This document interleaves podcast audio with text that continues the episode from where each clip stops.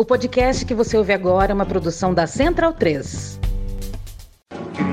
Cristo Redentor, braços abertos sobre a Guanabara.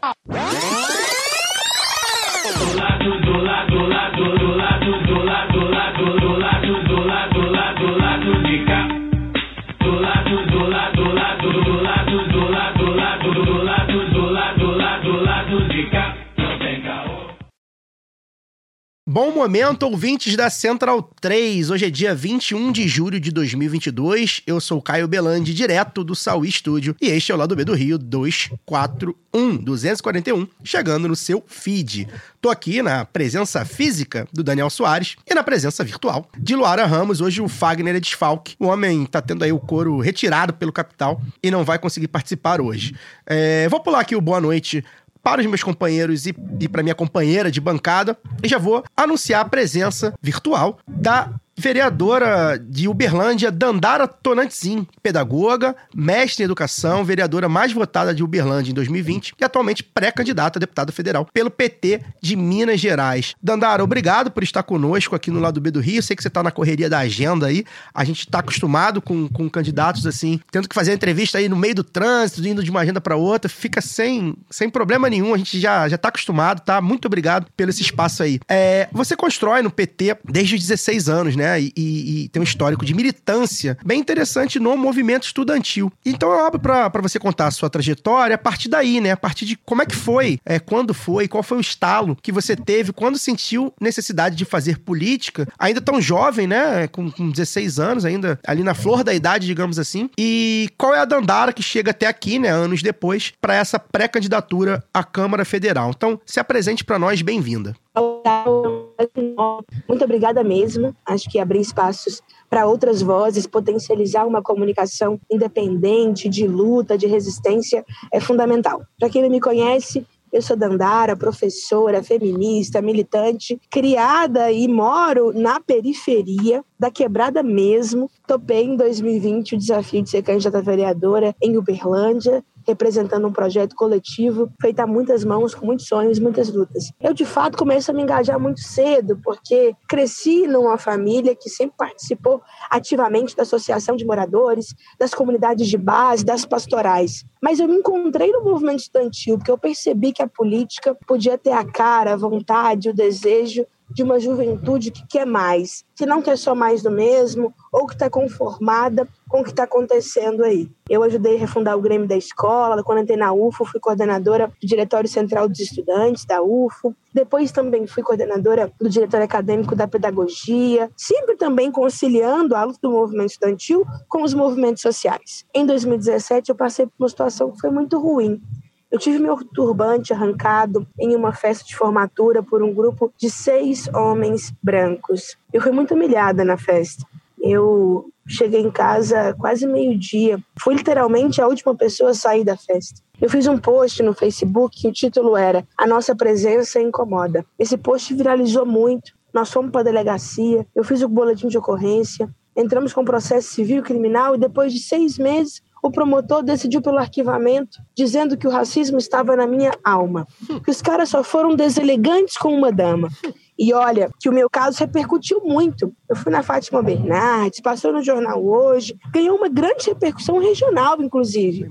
E mesmo assim foi engavetado. E eu fiquei pensando, sabe? O racismo que a dona Maria, o seu João, meus vizinhos, porteiro, empregado doméstico ainda passam nos dias de hoje. E foi um desafio, assim, muito grande ter que lidar com esse sentimento de que para uns vale tudo, para outros nada, nem o Estado. Foi aí que eu me desafiei realmente a ocupar cada vez mais a política e construir agora o futuro que nós queremos. Tem uma frase do Gandhi que eu gosto muito: seja a mudança que você espera no mundo. Estou aqui, tentando ser essa mudança. Olá, Dandara, muito bom te reencontrar aqui, ainda que virtualmente. A gente se conheceu em 2019, eu acho, por ocasião do Congresso do PT, realizado em São Paulo, em novembro daquele ano, né? Lula tinha acabado de ser libertado, mas até por toda essa movimentação a gente não teve tanta oportunidade de conversar muito mais, né? É, mas desde então você foi eleita vereadora e fez um discurso muito importante recentemente na visita do Lula a Uberlândia, em que você reafirmou a importância de eleger um Congresso com a cara do povo, né?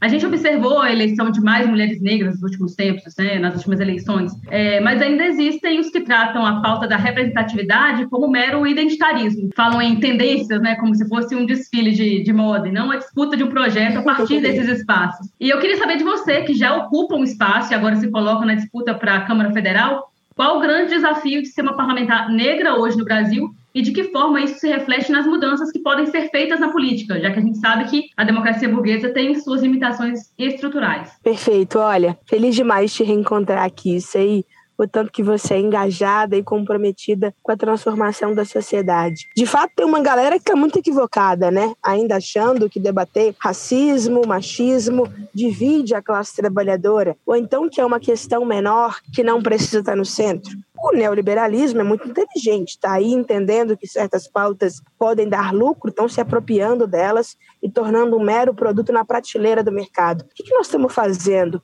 Politizando os debates mostrando que o capitalismo se vale sim do racismo para aprofundar a mais-valia, que não tem lucro e exploração da classe trabalhadora sem um processo de escravidão formal legalizada pelo Estado brasileiro que durou mais de 400 anos, até porque a abolição inacabada não transformou em nada a nossa vida. Nós estamos ocupando a política hoje com muita ousadia, sabe? Porque não é fácil não. Ser uma mulher negra, jovem, da periferia na política é um desafio muito grande. A violência política de gênero e racial tem muitas facetas. Está na interrupção da fala, no descrédito da liderança, está presente naquelas interrupções, ou então é na violência física de fato. Quantas parlamentares negras hoje no Brasil já sofreram ameaças de morte, já sofreram algum tipo de atentado? Olha como é que é nas câmaras e assembleias o tratamento com as mulheres negras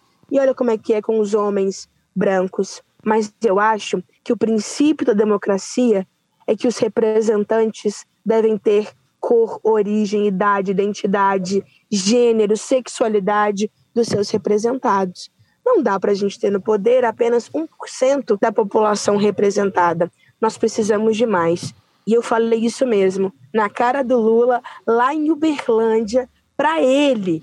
Porque nós vamos eleger o Lula. Nós estamos mandando cada quebrada, cada periferia, cada beco, cada viela, disputando corações e mentes para o nosso projeto de poder. Mas nós queremos mais. Nosso ciclo que vai ser inaugurado agora, a ponte para o futuro da esquerda do Brasil e da América Latina pelos próximos 20, 30 anos. Nós queremos que o Congresso Nacional, de fato, represente o povo. E lá em Uberlândia, nós estávamos no lançamento da aliança do Lula, do PT aqui em Minas, com o Calil, e diz para ele que os banners que estavam lá não tinham a mesma cara do povo que estava lá embaixo construindo o ato. Porque no banner a gente tinha Lula, Alckmin, Calil, nosso pré-candidato ao governo, Alexandre Silveira, nosso pré-candidato ao Senado, André Quintão, nosso pré-candidato a vice-governador. Eram cinco homens brancos, já de meia idade, né, gente? E quando eu olhava para o povo que estava ali, o povo que nunca abandonou Lula, o povo que marchou para o Sul, para Curitiba, que fez manifestação fora Bolsonaro esses três anos. O povo que meteu o pé na porta com muita ousadia. Era diferente. A maioria são mulheres, negras, a maioria é gente jovem, trabalhadora, de periferia, nós queremos também nos ver naqueles banners. Andara, Daniel falando aqui, você é vereador em Uberlândia, numa cidade média, de porte médio. Triângulo que isso, não fala assim de Uberlândia, não. Uberlândia tem quase um milhão de habitantes. Isso que eu ia falar. Segunda, segunda de Minas. É maior contagem já? É maior contagem. Maior contagem. Então, a segunda cidade de Minas, cidade de, de, porte, de porte médio para grande. né? Ah, é, e que tem todas as questões, que tem todas as questões urbanas, né? Normais de uma, de uma cidade, do, de um país desenvolvido desenvolvimento, como o Brasil, é, mas que também está ali na porta do cinturão do agro, né? Quase divisa com, com Goiás, centraliza uma série de serviços ligados ao agronegócio, tem uma universidade federal importante, outras universidades particulares que são muito frequentadas também por pessoas que são oriundas né, do, do agro também. Então, embora a Uberlândia tenha tido prefeito do PT recentemente, você do PT tenha sido a vereadora mais votada, como é fazer política sendo uma mulher negra da periferia numa cidade que é historicamente dominada por esses grupos políticos ligados ao agro? Eu tenho que todo dia voltar para casa, andar na minha quebrada e lembrar por que eu estou nesses espaços. Porque se a gente ficar só na lógica do gabinete e achar que a vida do povo se resolve com os acordos do plenário, realmente perde o sentido. Para mim, assim, eu só consigo ficar de pé nisso tudo porque a nossa lógica é a lógica pé dentro, pé fora. É um pé na comissão, um pé na manifestação. É um pé na sessão, outro pé no barro, na rua, com o povo, sentindo na pele, assim, o que o nosso povo realmente está sentindo. Imagina só, uma jovem mulher negra da quebrada do Grande São Jorge ousar ser a mais votada em 2020 com 5.237 votos, desbancando essas elites coronelistas que acham que são donas da chave da porteira da cidade. Sabe o que nós fizemos?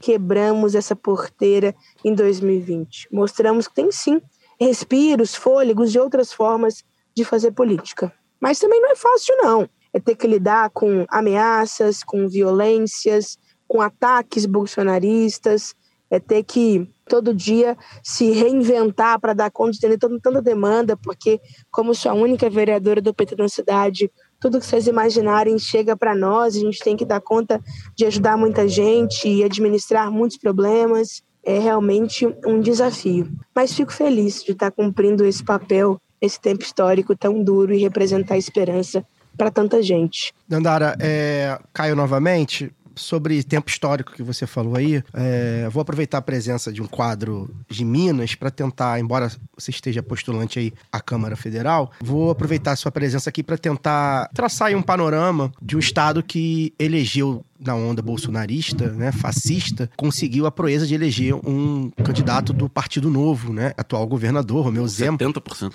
E que agora desponta nas pesquisas incrivelmente com bastante favoritismo para se reeleger. Queria que você fizesse, assim, uma, uma análise sobre esses quatro anos de, de Romeu Zema, né, é, mais detalhada para nós, assim, é, não só eu e Daniel, que somos aqui do Rio, mas boa parte da nossa audiência que é de, do Rio, de outros estados. Queria que você falasse um pouco sobre é, esses quatro anos, né, de Minas Gerais, é, sob uma gestão completamente neoliberal e completamente alinhada ao fascismo do Bolsonaro, né? E blindada, né? Mais até do que o Bolsonaro. Com certeza, né? Porque são os fascistas de, de, de terno e sapato, né? Não, Não são... e num estado que a imprensa... De sapatênis. É, e num estado que a imprensa costuma ser mais dependente ainda do poder público do que a nacional. É, tradicionalmente tem bastante isso em Minas. Queria que você fizesse esse panorama né, pra gente, né? Pra falar um pouco sobre, porque aí entra também uma questão de uma aliança, né? A gente que tá vivendo aí um momento histórico, como você falou, bastante conturbado e bastante lisérgico, eu diria. É, a gente que cresceu aí com o antagonismo PT e PSDB, por exemplo, e viu, por exemplo, o Calil ser, ser eleito em 2016 como um prefeito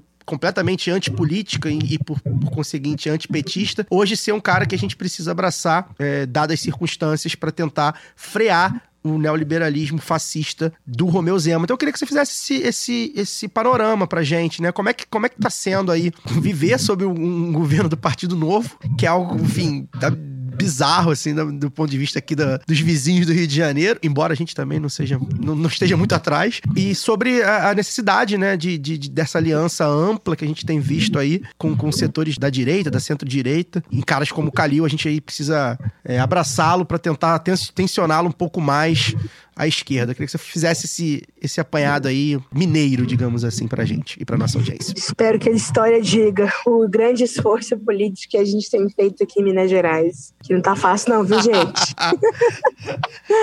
a, majorita oh, a majoritária estadual tá toda PSD, né? Vamos abraçar e lutar. Mas olha, acho que as gestões Anestesia, Aécio e Anastasia, é, tucana, destruíram e quebraram muito o Estado. Minas Gerais só existe governo porque tem um mandato de segurança que sustenta uma liminar do financiamento e refinanciamento, do parcelamento da dívida pública. O dia que esse negócio cair, caiu o Estado de Minas Gerais, caiu o governo, assim. Então privatizou muito, entregou muito, acabou com Minas Gerais. Logo em seguida vem uma gestão petista. Pimentel deu azar assim de pegar esse estado tão quebrado, com tanta dívida e tanto problema, né? Um estado que é maior que muitos países. Imagina, expansão territorial, 853 municípios, é um negócio realmente muito grande. Houveram erros de gestão, sem dúvida nenhuma, mas também teve muito boicote assim de uma elite mineira que atuou no judiciário, na mídia, eh, nas operações nas licitações para que as coisas realmente dessem errado. E um poder que eles têm nesses municípios, né, que são muitos, para também embargar feitos e articulações do Pimentel. Então, nessa crise política de representação que nós vivemos na última eleição, com o antipetismo também grande, é que esse bolsominion de sapatênis cresceu aqui em Minas Gerais. Eu lembro de no comecinho da campanha as pessoas debocharem. Ah, mas esse cara, que é isso? Ele não tem nada. Ele é só um dono de loja de móveis e posto de gasolina. Se engana, ele tinha trabalhadores no estado inteiro, né? Lojas dele no estado inteiro. É, isso facilitou muito a vida dele para chegar, mas também essa crise de representação e se vender de novo na eu sou daquele time que teve que digitar 45, fechar o olho e sair correndo, tá? é. Tive que votar no anestesia no A gente digitou turno. 25 uma... aqui. Ô, oh, gente, vai amargar lá longe. Mas estratégias, né? Vambora. Tem que ser feito, tem que ser feito. E aí ele entra com essa agenda realmente entreguista de sucateamento da máquina pública. Mas queria compartilhar com vocês assim é, a vantagem que ele teve. Vocês lembram daqueles desastres da Vale, de Brumadinho e de Mariana? Isso. Isso rendeu assim acordos bilionários na justiça de indenização do Estado. E aí ele conseguiu pegar muita grana. E uma grana sem rubrica, sem direcionamento. O que ele está fazendo há dois anos em Minas Gerais, desde que ele pegou essa grana? Fazendo política. Então, cidadezinhas do interior que quase não recebem repasse do Estado, recebeu um milhão, cinco milhões, doze milhões. Cidades que o governador nunca tinha ido, ele foi lá entregar alguma coisa por pura prática eleitoreira. E na contramão disso, ao mesmo tempo que ele recebe recursos fruto de um desastre que gerou mortes, que destruiu o ecossistema daquela região, que até hoje assim tem perdas irreparáveis, ele paga também às mineradoras esse favorzinho que foi feito. Não sei se vocês viram, mas ele está autorizando ter mineração na Serra do Curral, que são essas montanhazinhas aqui ao redor de Belo Horizonte. Imaginem vocês um dia que vocês moram aí no Rio, alguém querer fazer mineração no Pão de Açúcar, é. no Corcovato. Vai rolar? Olha, eu não a duvido. Do... é, esperamos que não. Tomara que não. A Serra do Curral é isso aqui em Belo Horizonte, sabe? É. é o cartão postal da cidade, é uma área de preservação. Nós temos, inclusive, uma grande região que atinge o Quilombo Manso, que é um quilombo urbano aqui da cidade. Tem ainda povos indígenas, povos originários que é, têm trabalhos nessa região da Serra do Curral. E aí ele está autorizando. Olha, aqui os trabalhadores da educação ficaram sem ter o reajuste por muito tempo. E aí os trabalhadores da educação fizeram greve, vieram, protestaram, conseguiram aprovar na Assembleia, em primeira e segunda votação, derrubaram vetos para ter o reajuste 33%. Hum que era o que é o justo mesmo. O Zema entrou no STF com uma medida mentirosa, dizendo que o Estado não tinha dinheiro. Como que um Estado está recebendo milhões pelo desastre do Brumadinho e Mariana, não tem recurso para poder pagar esse reajuste salarial dos professores? Não é aumento, é reajuste. Entendeu?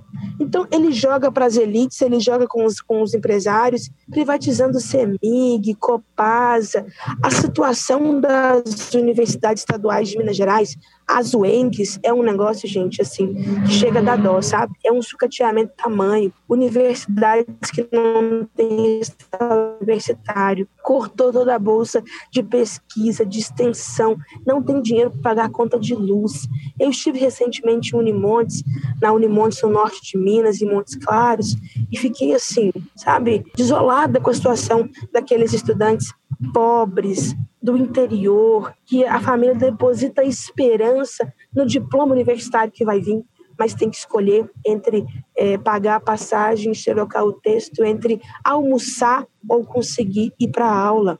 Um absurdo que está fazendo com toda a educação de Minas Gerais. E estamos, então, construindo essa aliança hoje com o Calil. Calil foi prefeito de Belo Horizonte por duas gestões, fez uma gestão muito boa da pandemia, ele articulou também uma frente progressista na região metropolitana, que é muito importante, e é quem hoje aparece nas pesquisas capaz de ter uma competitividade com o Zema nas eleições. Nós estamos diante de um desafio, porque Calil não é tão conhecido no interior do estado, então estamos rodando muitos interiores, levando trabalho, articulando base, gente, para fazer do Calil nosso governador. E aí estamos compondo a chapa, né? André Quintão, que é nosso é, deputado do PT aqui de Minas, é o pré-candidato a vice-governador.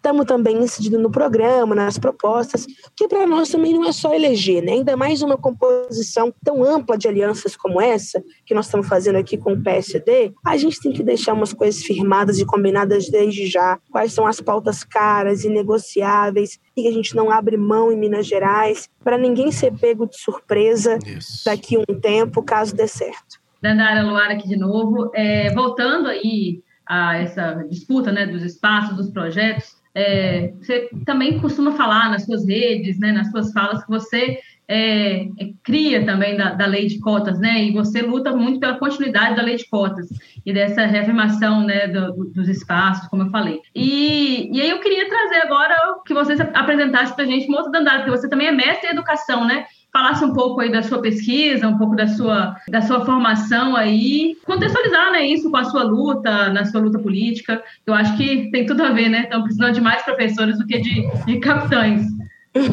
Vocês estão vendo aí, gente? Preta, vereadora, periférica, mestra, acadêmica. É luta, não é fácil. É, tenho muito orgulho de ter sido cotista na graduação e na pós-graduação, porque sei que muitos deram as suas vidas para a gente ter os direitos que nós temos hoje. A luta por reparação histórica é, começa mesmo antes da abolição ser assinada naquele falso papel da Lei Áurea, porque nós sabemos que a abolição, de fato, nunca chegou para o nosso povo. No dia 13 de maio, a princesa Isabel só aboliu os crimes que os senhores de engenho cometeram contra a humanidade. Ou nós continuamos na condição de escravizados ou fomos expulsos das terras dos senhores, né? E aí o movimento negro brasileiro, desde o quilombares, luta, se aquilomba, se organiza, reivindicando liberdade, mas também outros direitos. Essa luta por acesso à educação, entendendo a educação como princípio emancipador e promotor de direitos do povo, ela se inicia mesmo por volta da década de 30, de 40, com a Frente Negra Brasileira, com o Teatro Experimental do Negro, com a Abdias do Nascimento. Então a gente passa a entender que é necessário ter uma intelectualidade negra, ter é, médicos, engenheiros, professores, professoras negros e negras, e que a educação seria também essa chave da reparação histórica. Olha só, uma luta que começou na década de 30. A gente só consegue, de fato, sancionar as cotas nas universidades em 2012, com a presidenta Dilma. Então, tenho muito orgulho de ser fruto desse legado ancestral do movimento negro. Esse ano completa-se 10 anos da lei de cotas. O Congresso Nacional deve iniciar uma revisão, porque enquanto medida reparatória, ela precisa ser avaliada, está cumprindo ali os princípios. E a gente quer, sabe, Laura, que a gente tenha ano que vem no Congresso Nacional cotistas na tribuna dizendo que a lei de cotas transforma a vida das pessoas. Eu tive o curso da minha vida alterado quando fui para a universidade. E mais do que só uma vitória individual, a lei de cotas também traz uma dimensão coletiva nesse processo de ocupar do saber, do conhecimento. Nós disputamos outras coisas.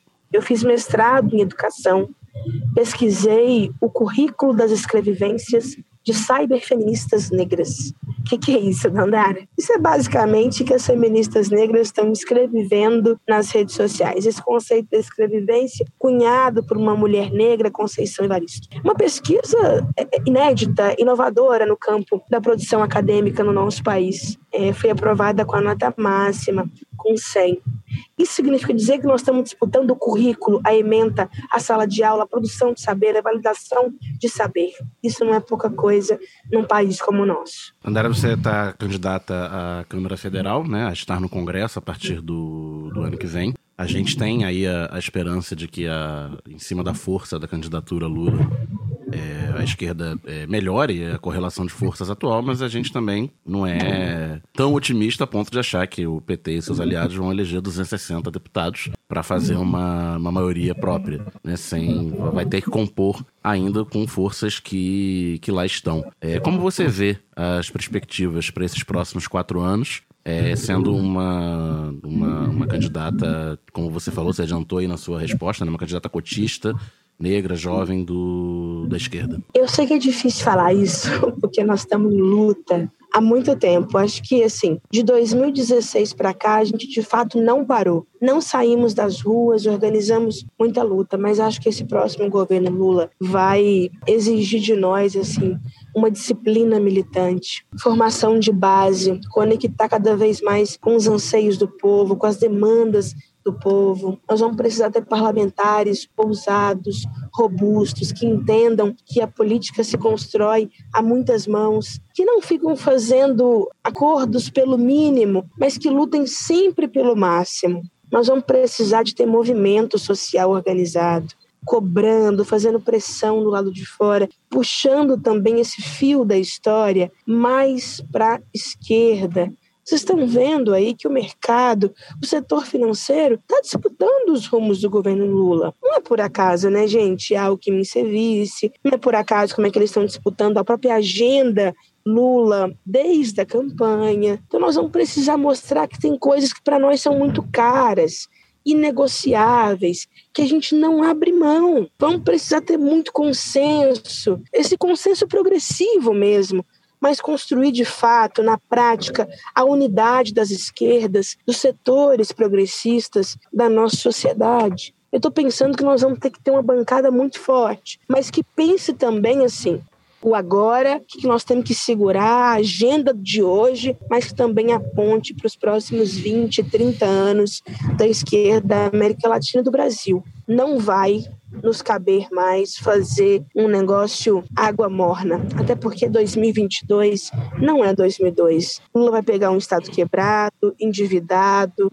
cheio de entreguismos, não temos mais a força das estatais, então nós vamos precisar fazer muita luta para viver nossos sonhos. Muito bom, Dandara. É, muito obrigado pela sua presença virtual aqui na correria aí do dia a dia da, de, de campanha, de pré-campanha, a gente sabe como é.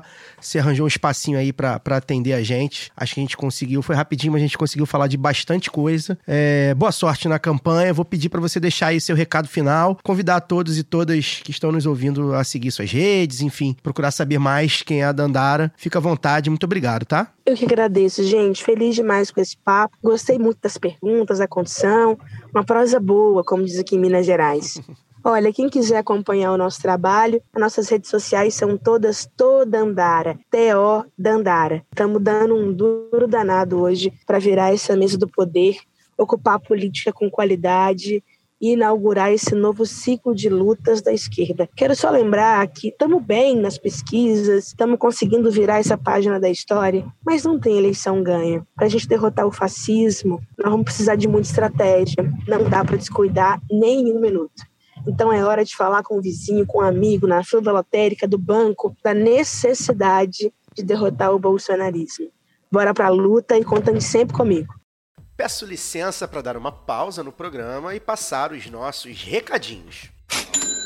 Agora, a Aurelo aceita Pix, a primeira e única plataforma que remunera os podcasters a cada play e parceira do lado B, abriu essa nova forma de apoio rápido e fácil. Você apoia o lado B a partir de R$ reais e tem direito a conteúdo exclusivo e pode, de acordo com a faixa de apoio, participar dos sorteios de brindes. Se você já é apoiador pelo Padrinho ou pelo PicPay, migre para Aurelo.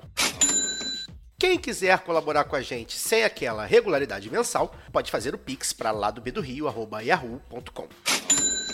O sorteio para apoiadores do lado B é um oferecimento da Camisa Crítica. Ouvinte tem 10% de desconto no cupom Lado B no site www.camisacritica.com.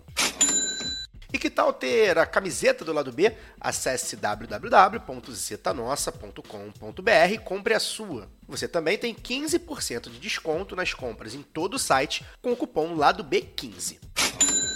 Ouvinte Lado B tem também 10% de desconto com o cupom Lado B em www.vesteesquerda.com.br.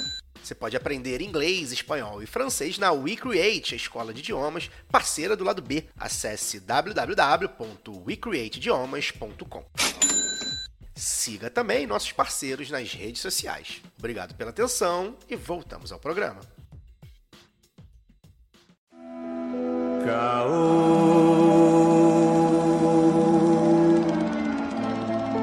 Lê,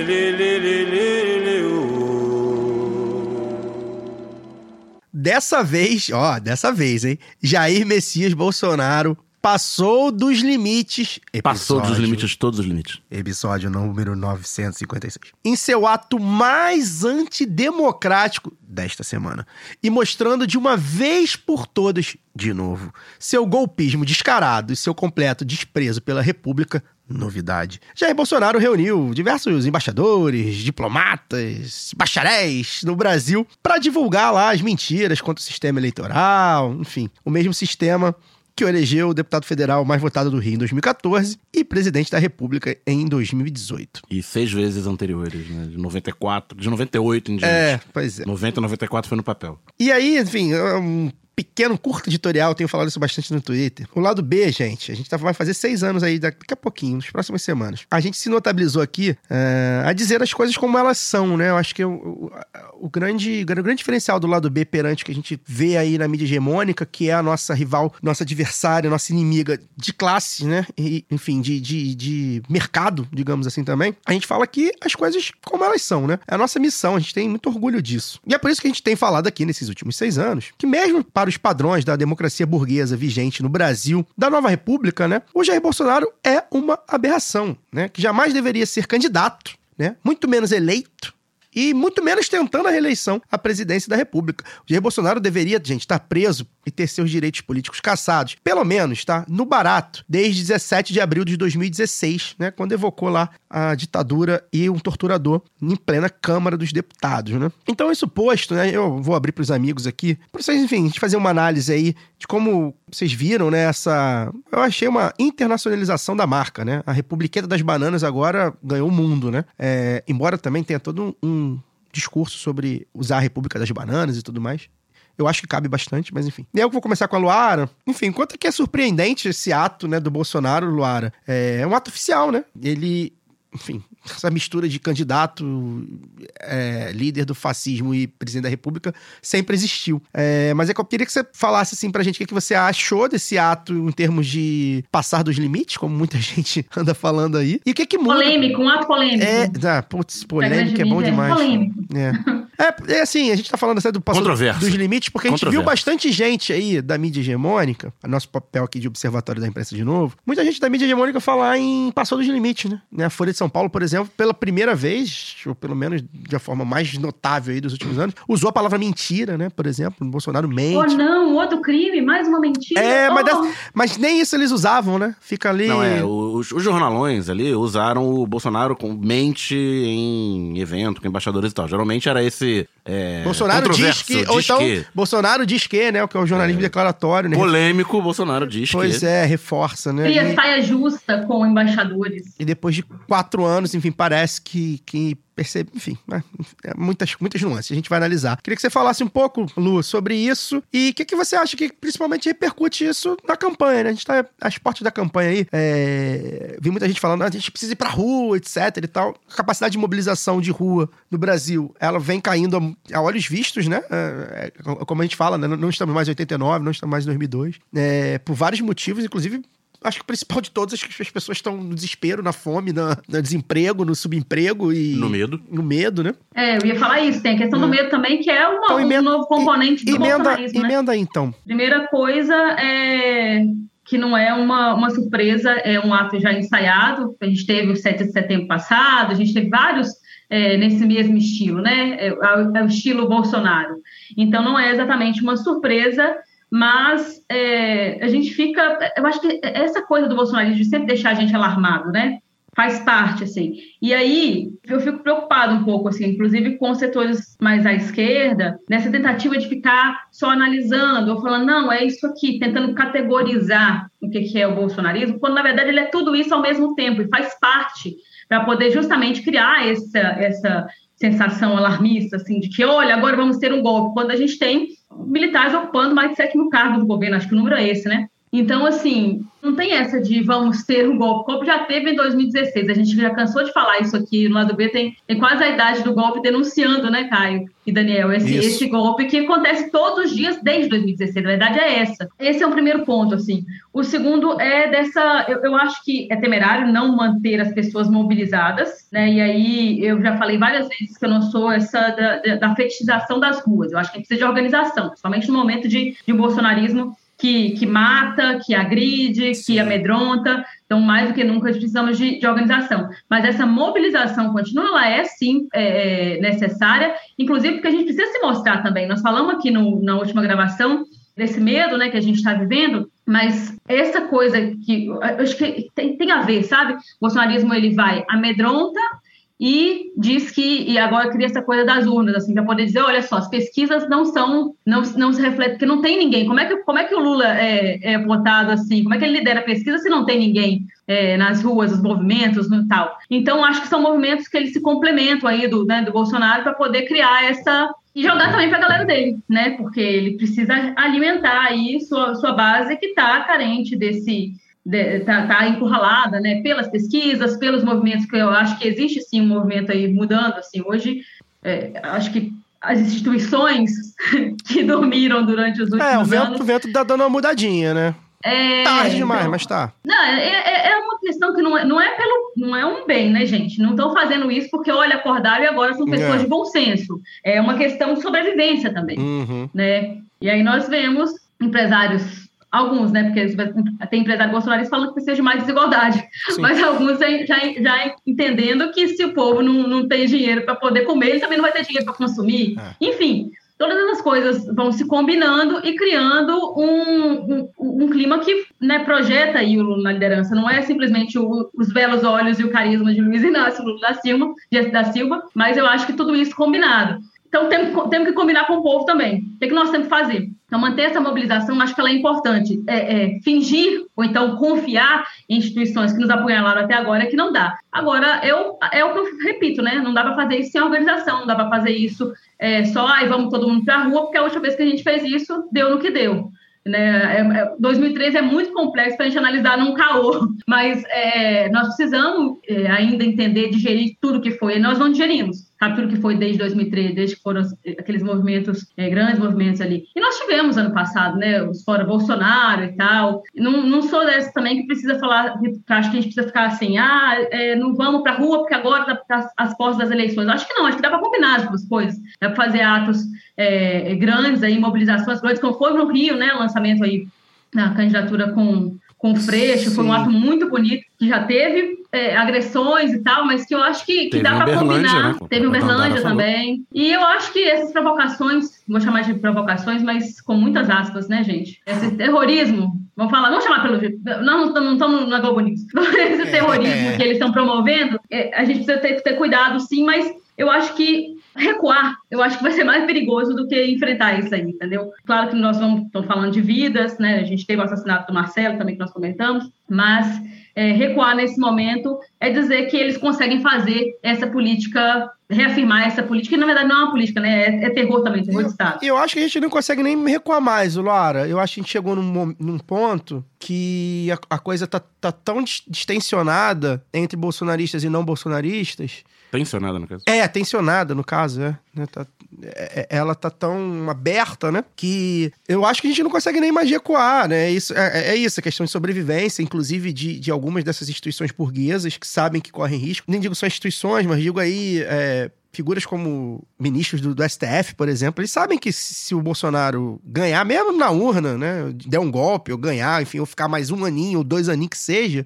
essas figuras correm risco de, dos seus cargos, né? Bolsonaro ganha a eleição, ou dá o golpe, que seja. Se der o golpe, ele vai fechar o STF. Enfim, mas se ele ganhar a eleição porventura, ele caça o Alexandre de Moraes no dia seguinte. Ele vai, ele vai sem contar ter força para um impeachment ele vai, no Senado. Vai ter força para ter um impeachment, né? Para tensionar aquilo, né? Enfim. Então eles também sabem que, que eles precisam dessa sobrevivência. E a sociedade, num geral, primeiro que é isso, né? A gente tá vivendo um momento de fome, né? De desemprego e de subemprego. A gente não consegue analisar o bolsonarismo e a queda do bolsonarismo sem a gente parar para pensar nisso, né? A realidade se impondo sobre certas narrativas que foram criadas em 2018, né? A crise em 2018 não era igual à crise de, de agora, né? As coisas foram piorando, inclusive porque o projeto é esse. E as coisas se impõem, né? Então, então a realidade está se impondo, então as pessoas estão percebendo, né? É, a pandemia mesmo, acho que na minha, na minha bolha de classe média, eu acredito que eu, muitos ouvintes tenham isso também, vivido isso, como a gestão da pandemia para aquela galera classe média, né? Aquela galera ali do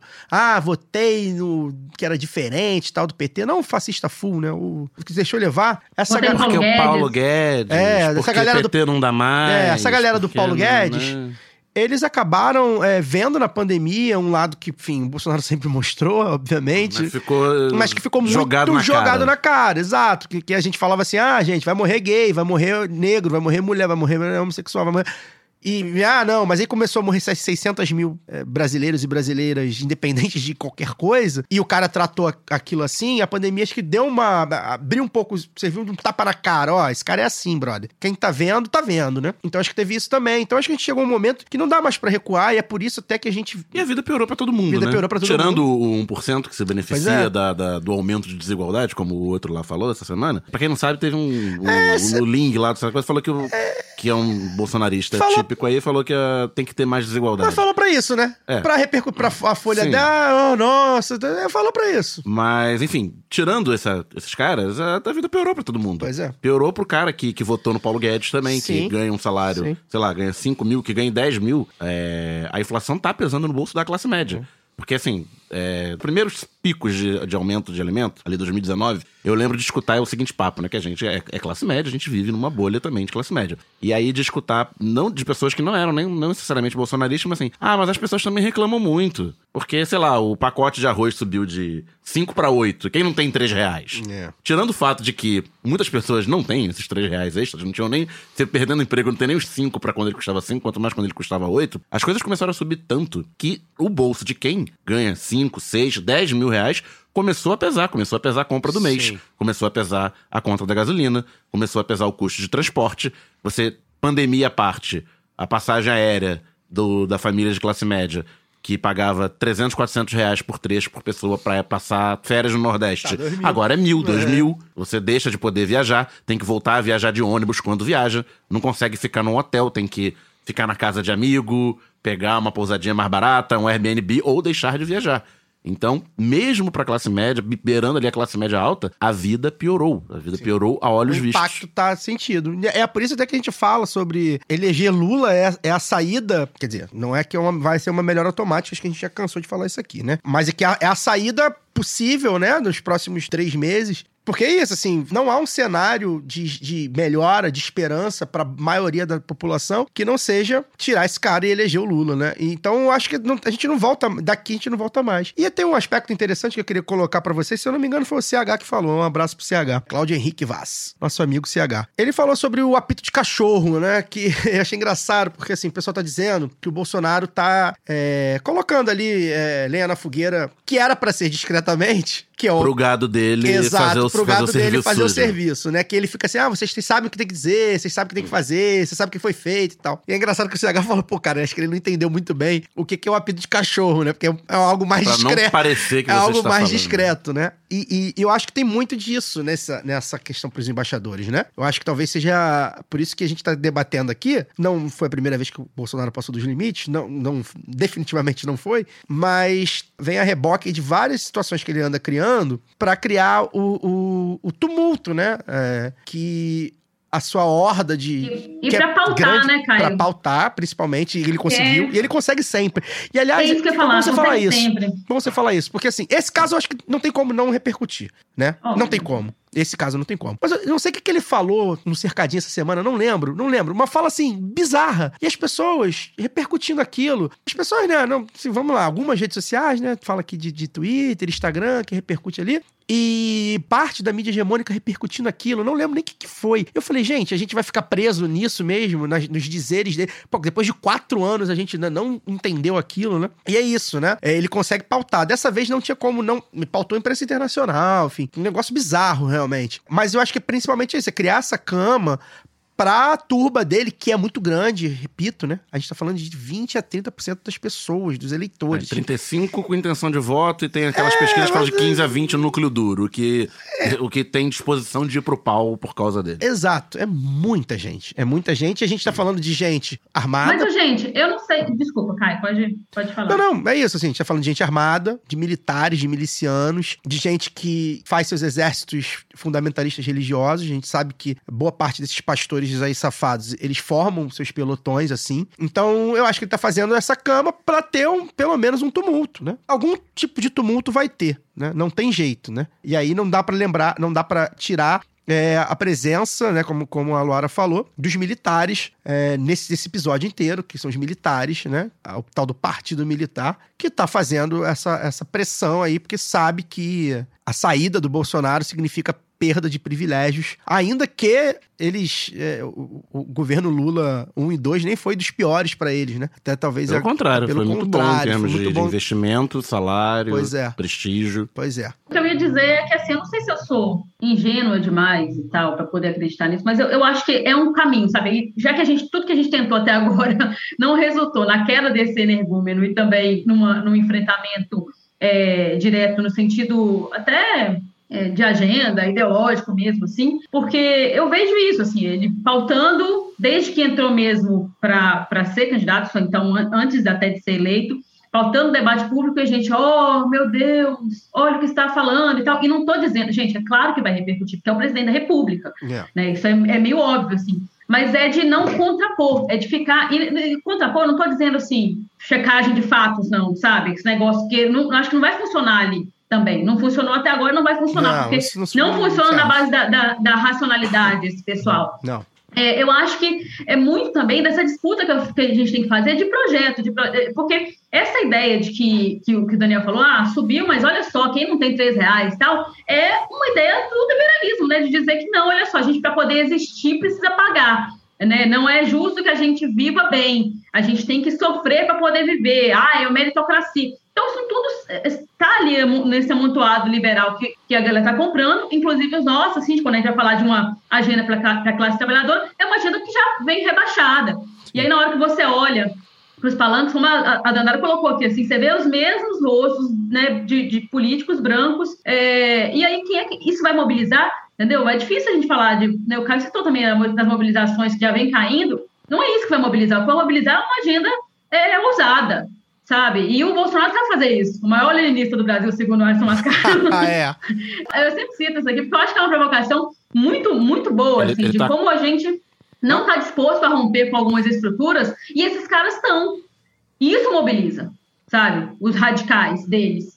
E aí vem falar de esquerda radical, mas que, que tá com uma agenda rebaixada. Não falo só do, do, do PT, por mais que a gente tenha outros companheiros de outros partidos que colocam, a Sofia Manzano coloca né, a redução da jornada de trabalho, eu acho interessante, mas por que a gente não está levando mais disso para essas mobilizações e continua colocando as pautas bolsonaristas na nossa bolha? Vocês ficam estragando meu dia colocando esse homem falando, ao invés de me falar assim, como é que nós vamos resolver é, desemprego no Brasil, o que é que está ocasionando. Então, vamos colocar mais gente boa fazendo as coisas, vamos colocar mais pensadores ousando no, no- no projeto que a gente quer, de esquerda, né, de um outro mundo possível, e deixar esses caras começar a falar sozinho, entendeu? Ou então, na hora que, que vier, a gente joga o, o mais utópico do utópico, assim, por que não? Essa, acho que a, pergunta agora tem que ser o por que não? Porque eles estão fazendo isso o tempo inteiro. Por que não um país cada vez mais autoritário? Por que não matar pobre, velho, Sim. negro, Vão mulher? testando, né? É, e eles vão testando, e a gente fala assim, ah, não é que é, assim, se- e, se a gente, e se a gente sacrificar velho para a Previdência? Isso é sacrifício para o Deus mercado, mas será que você quer? E a gente vai entrando no, agenda, no, no, debate fiscalista, a gente vai começando a falar do teto de gastos, fazendo debate técnico do teto de gastos, ao invés de falar, gente, não é possível fazer política com um teto de gastos, porque esse teto de gastos se reflete apenas nos gastos que, que chegam à população. Para banqueiro, para empresário, nunca existiu teto de gastos. Criticar, então, assim, é... criticar a dita PEC kamikaze só do ponto de vista fiscal. Exatamente. Fiquei, vi lá o pessoal saudando José Serra. José Serra, que a primeira coisa que fez quando virou ministro do Temer foi entregar o pré-sal, falando, ah, não, porque votei contra a PEC, que é um absurdo, com não sei o que lá, com as contas públicas. Minha gente, pô, parece que não sou só eu que sou ingênua. É, e outra coisa que eu queria. Não consigo não falar, né? Até aquele Fagner nessas horas faz falta que é o papel da, da, imprensa, né, gente? A, gente? a gente tem visto aqui, e aí hoje repercutiu outra fala aí do, do Temer, né? Já não é a primeira vez que ele fala isso, sobre a honestidade da Dilma, e dando a entender claramente de que a Dilma caiu porque ela não cedia a fome, né, lá do, do Congresso, do, do centrão fisiológico. O que a gente, todo mundo que nos ouve desde 2016 sabe, a gente fala. Eu falo do lado B, porque, enfim, é o meu lugar de fala, mas obviamente outras muita gente falou sobre isso. Aliás, me dói até hoje, eu acho que eu até hoje não aceito, enfim, parte da mobilização Achei a mobilização anti-Dilma cada vez, cada diazinho que eu acordo, eu fico, eu acho mais absurdo como a gente mobilizou pouco anti-Dilma. Mas enfim, faz parte também. Anti-Dilma não, anti-impeachment. É, anti-impeachment, né? Pró-Dilma. Anti-Dilma o pessoal mobilizou É, bastante. eles conseguiram mobilizar bem. Mas isso, isso, faz parte também do que eu vou falar, né? A, a, a sabugice, a, a forma que a nossa imprensa, grande imprensa, trata é, essas questões óbvias, né? É, em prol ou de interesses próprios, ou de interesses dos, dos chefes, né? É bom lembrar, eu sempre falo isso, né? Sempre que você vê, lê, ouve um jornalista da grande imprensa, né, de grandes veículos, eu emitir uma opinião, você reflita se aquela opinião dele, de fato, se ele realmente acha aquilo, ou se ele só está reproduzindo aquilo porque ele é bem pago razoavelmente bem pago, às vezes nem é tão bem pago assim, para reproduzir o que o chefe dele acha, o que o dono do veículo acha, né? Isso acontece muito. E isso aconteceu durante esse tempo inteiro que a gente está aqui, né? Nesses seis anos, tentando fazer esse contraponto, né? O quanto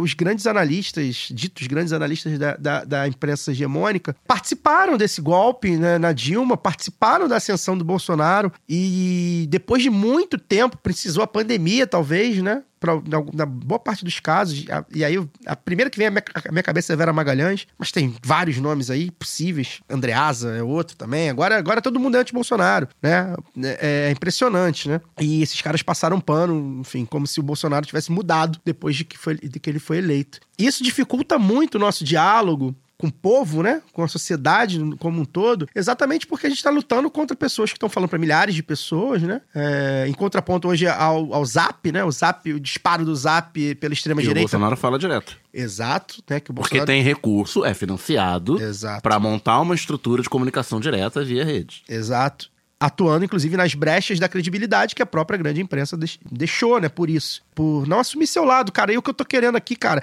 eu só quero que a Vera Magalhães e o Andreasa, vou citar esses dois, mas pode ser qualquer lixo de Demetrio Manholi, esses, esses lixos aí. Eles falam assim: olha só, gente, eu sou um homem de direita e eu acho que o, o PSDB é, ou Partido Novo, enfim, foda-se qualquer um, é o melhor candidato, tá? Tebet. Tá bom? Tá bom. Agora vocês já sabem o que eu penso e agora eu vou falar. Dentro disso eu vou analisar. É, isso não vai acontecer, obviamente. E é muito triste, cara, porque a gente tá vendo aí um monte de gente. Eu não consigo não ler essas pessoas e ouvir essas pessoas e não me revoltar com essas pessoas, porque assim, tava na cara que Bolsonaro era aquilo. Eles não são o tiozinho, a tiazinha que pega o japeri lotado e que nunca nem tinha ouvido falar o Bolsonaro. Fala, ah, vou votar nesse aí porque eu não aguento mais, o PT rouba e eu tô fudido. A gente sabe que teve gente assim, né? Não, não, não é esse tipo de gente, né? Essas pessoas não são esse tipo de gente. Essas pessoas ou atuam por burrice.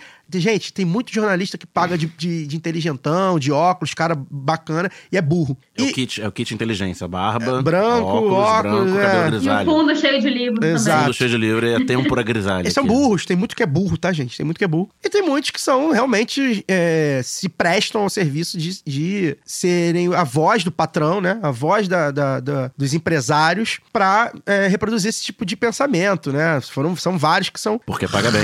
Razoavelmente. Paga, paga bem que... você reproduzir o patrão. É. é, é ah, não, digo paga bem, tá?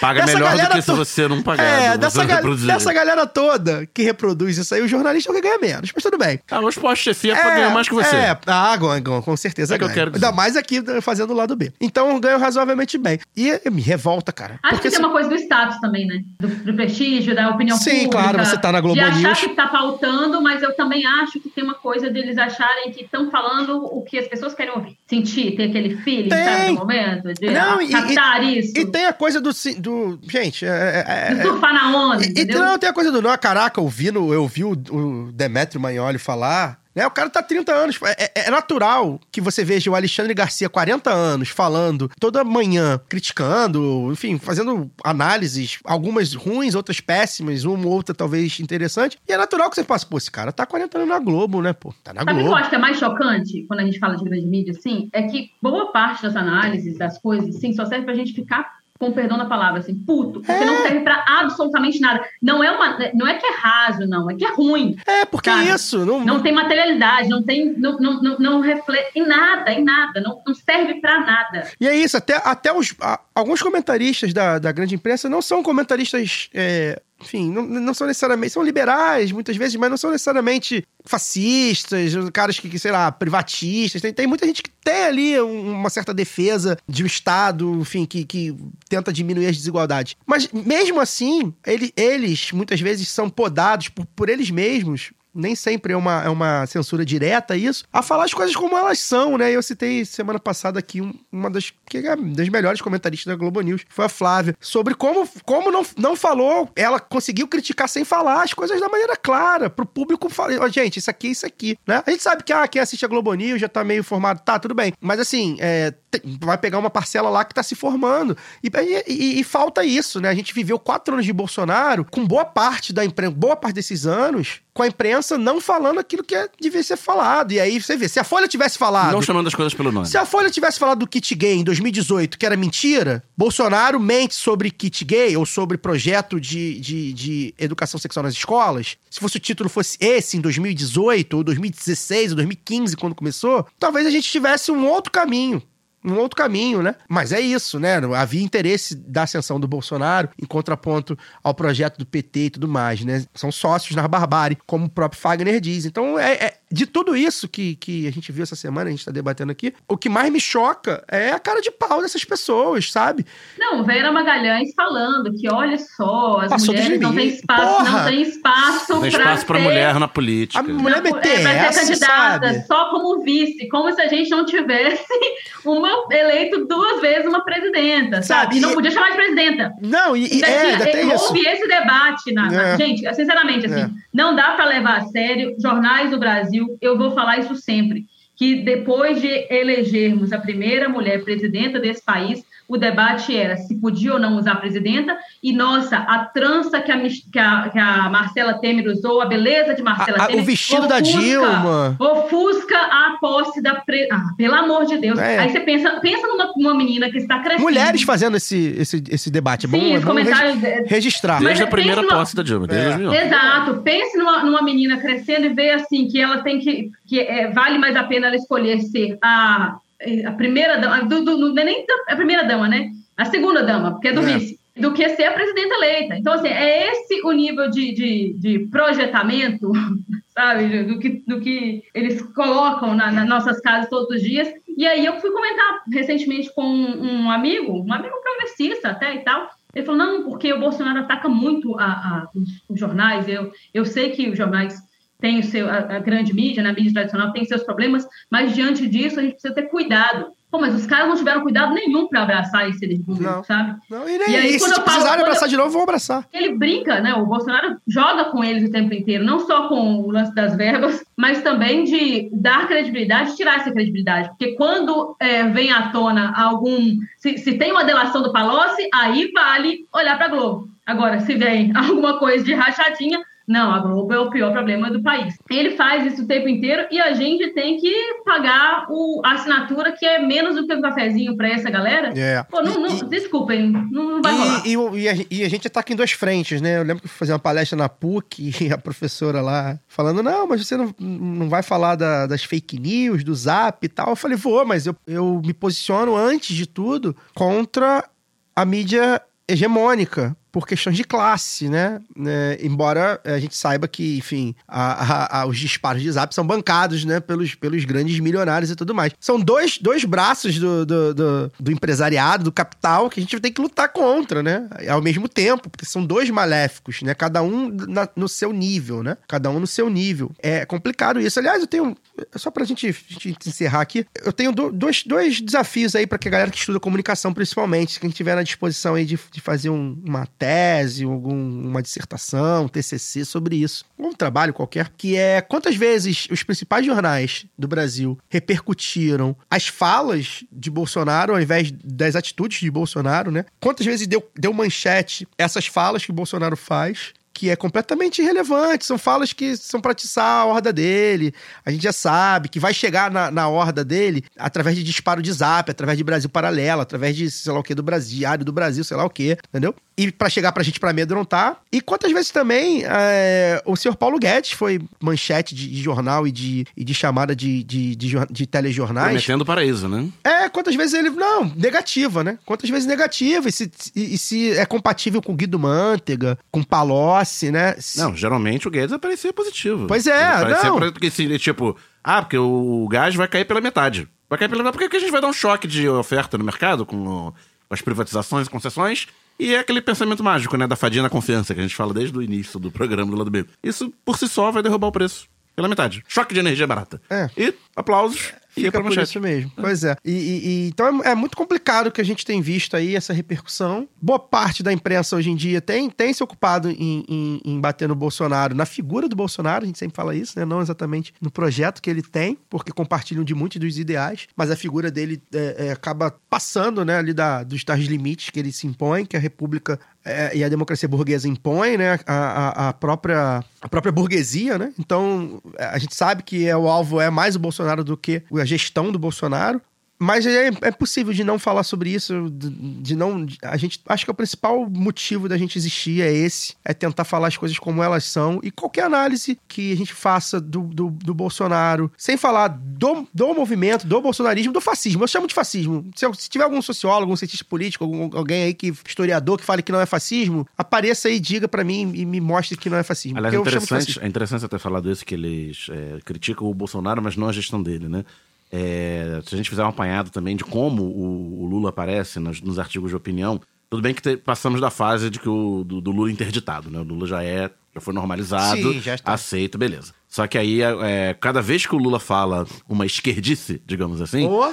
é campanha de Lula erra, É. pessoas da campanha estão preocupadas, Preocupadas, é. que foi um erro falar que vai acabar com o teto. Foi um erro falar de aborto. reforma Foi um trabalhista. erro falar de, de revogar a reforma trabalhista. Ah, tem que rever. Ah, não tem que rever. Ah, tem que ser casa a casa. Toda vez que o Lula sa- sai um pouquinho do script do, do, do, do neoliberalismo ali, fala um pouquinho à esquerda, falando de alguma coisa minimamente estrutural, ele leva pau nessas, nessas colunas de opinião. É sobre repetir isso, não é na manchete. né? Não é a Editorial. manchete. É, não, é, é Aliás, editorial. manchete também, aborto deu manchete. É coluna, é, não, mas é coluna, assim, campanha, erra, É. pessoas do, do- de dentro da campanha dizem que. Sempre em off, naturalmente. Pois é. É isso. Bem, é, Luara, mais algum complemento? Não, não, é só isso mesmo. Assim, o Daniel falou muito bem essa coisa do. É sempre uma, uma, uma crítica, quando é uma crítica à esquerda, é uma crítica técnica. É. sabe? Só que eles nunca dizem que técnica é essa. Nunca dizem que essa técnica é a mesma técnica que levou milhões de pessoas de volta à linha da pobreza, que está deixando a gente com fome.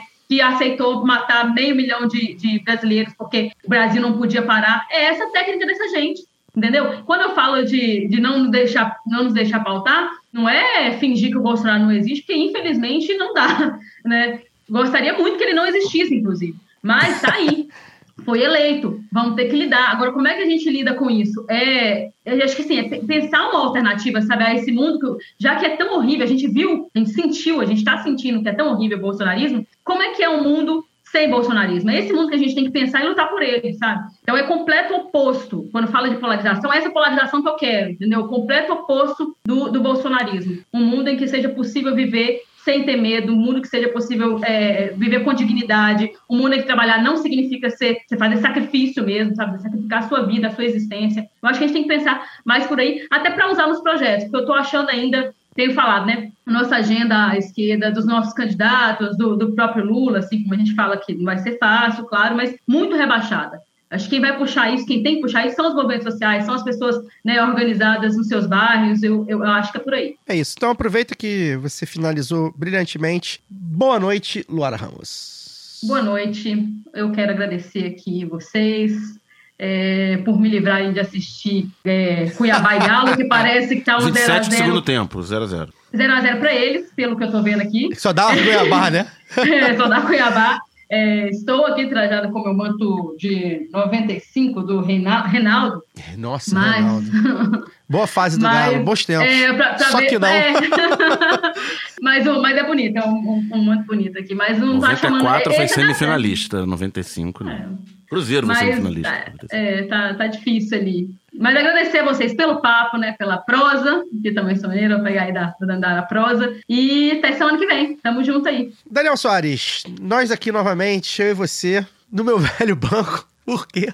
Mesma praça. Pra mesma, pra mesmo, mesmo banco. Mesma praça, mesmo banco. Saudade do Fagner Torres. Boa noite. É isso, né? Tem, tem um tempinho que o Fagner não vem no, no estúdio. Participou remoto, depois estava doente. Não teve tá programa uma semana. Tem mais e de semana, mês. Não, ele vai ficar mais um tempo fora, porque ele viajou a trabalho, né? É, semana que vem duas, também, três semanas né? fora. É, é verdade. É, ver, ver se ele consegue participar remoto. Mas é, e hoje é aniversário do Fluminense Football Club. É, parabéns aí, 120 né? anos do Fluminense na série. Não. Ora, ora, ora, coincidência. Aproveitar que o Fagner não tá aqui. Parabéns, Fluminense. Valeu, gente. Valeu e até a próxima. Bem, antes de encerrar o programa, né, vou reforçar aqui a todos e todas que a Aurelo manteve para esse mês de julho o nosso bônus, né? E a cada real que entrar de financiamento, a gente ganha mais um real. Mudei até o spot, hein? Vocês devem ter ouvido aí já um spotzinho novo também dizendo que a Aurelo agora aceita Pix, né? Então, como diz o Casimiro, né? Aceita Pix. A gente agora aceita Pix. E a partir de dois reais por mês, no cartão de crédito ou no Pix, você nos apoia direto no melhor aplicativo para podcast do Brasil. Sem desculpa, tá, galera? Vem apoiar o lado B na Aurela. A gente precisa desse apoio. É, pra gente é muito importante, principalmente agora a gente tá numa fase de renovações de contratos com parceiros e tudo mais. Então, quem puder aí ajudar, dois reais, cinco reais, dez reais, faz maior diferença pra gente. É, se você não quer ouvir pela Aurela, ah, pô, só ouço naquele aplicativo aplicativo sueco do grande conglomerado que monopoliza tudo, mas, enfim, é um aplicativo. Só ouço eu... no verde, só ouço no da maçã. Acost... Eu tô acostumado. Não tá, tudo bem, não tem problema. Você ouve, continua ouvindo no que você gosta tudo bem, mas venha nos apoiar pela Orelo, né? Ah, é, você pode fazer lá seu apoio como se fosse uma plataforma de apoio, é, sem precisar necessariamente ouvir, você de repente não se adapta e tal. Acontece, tudo bem, faz parte. A gente sabe disso, a Aurelo sabe disso. Mas, enfim, dê uma chance, dê uma chance porque você tá indo pra Aurelo, você tá remunerando a gente também, né? Por lá, se você ouvir o lado B pelo Aurelo, você remunera a gente, coisa que nenhum outro lugar faz, gente. Então, pra gente é, é um parceiro muito importante. Então, lembrar aí pra galera do celular da maçã, é, o apoio na Aurelo tem que ser pelo navegador. Então, você digita lá aurelo.cc, barra lá do B do Rio, barra apoios, você faz seu apoio, aí baixa o aplicativo, faz o login e aí aí você ouve normalmente no app, né? Então você vai ouvir tanto lá do B do Rio quanto lá do B Notícias e alguns é, é, especiais, né? Algumas recompensas aí. A gente tem entrevista com a parceira que a gente fez com a Luma, tem entrevista com a Zeta Nossa, tem os documentos lá do B que a gente precisa retomar aí. Vamos ver se a gente tem consegue retomar aí nas próximas semanas. Enfim, várias ideias surgindo, tá? Nos demais sistemas, você só baixa o aplicativo, faz seu apoio, é mais simples, a maçã complica um pouco a nossa vida. Falando em apoio, né? É, mais uma chamada aqui para as três pessoas que venceram né, o sorteio para apoiadores e apoiadoras do lado B, oferecidos pela Camisa Crítica, que ainda não responderam o nosso contato, tá? Thaís Dantas, André Vilaça, Talita Souza, vou repetir, gente. Talita Souza, André Vilaça, Thaís Dantas se vocês estão nos ouvindo, ou vocês, alguém que está nos ouvindo aí conhece, ah, conhece fulano aqui e tal, avisa para ele, gente, por favor, né? Olha os e-mails de cadastro, ou então, enfim, fala com a gente aí na, na no Twitter, no Instagram,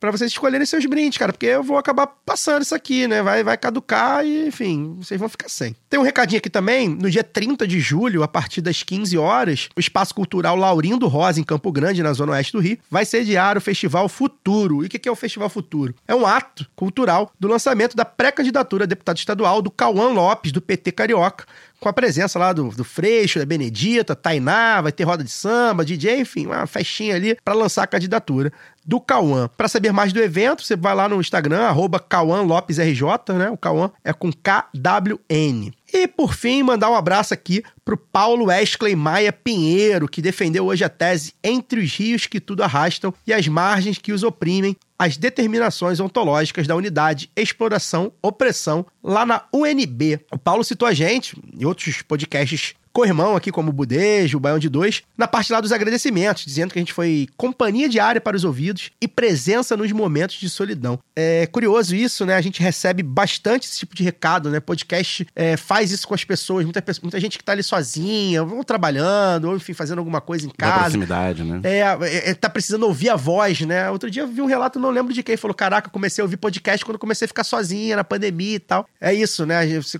acaba tentando se incluir ali. E a gente ouve bastante isso, né? De, de fazer companhia aos nossos ouvintes. A gente fica muito feliz. E parabéns aí pela conquista, Paulo. Né? Conte conosco aí e boa sorte. A gente vai ficar por aqui semana que vem. A gente volta com mais um lado B. Tem uma novidadezinha. Toda, toda hora que eu falo que tem novidade, a novidade não vem. Mas eu espero que semana que vem a novidade venha. Enfim, a gente vai anunciar. Então fica ligado aí no próximo lado B na semana que vem. Valeu! Este podcast foi editado por Fernando Cesarotti.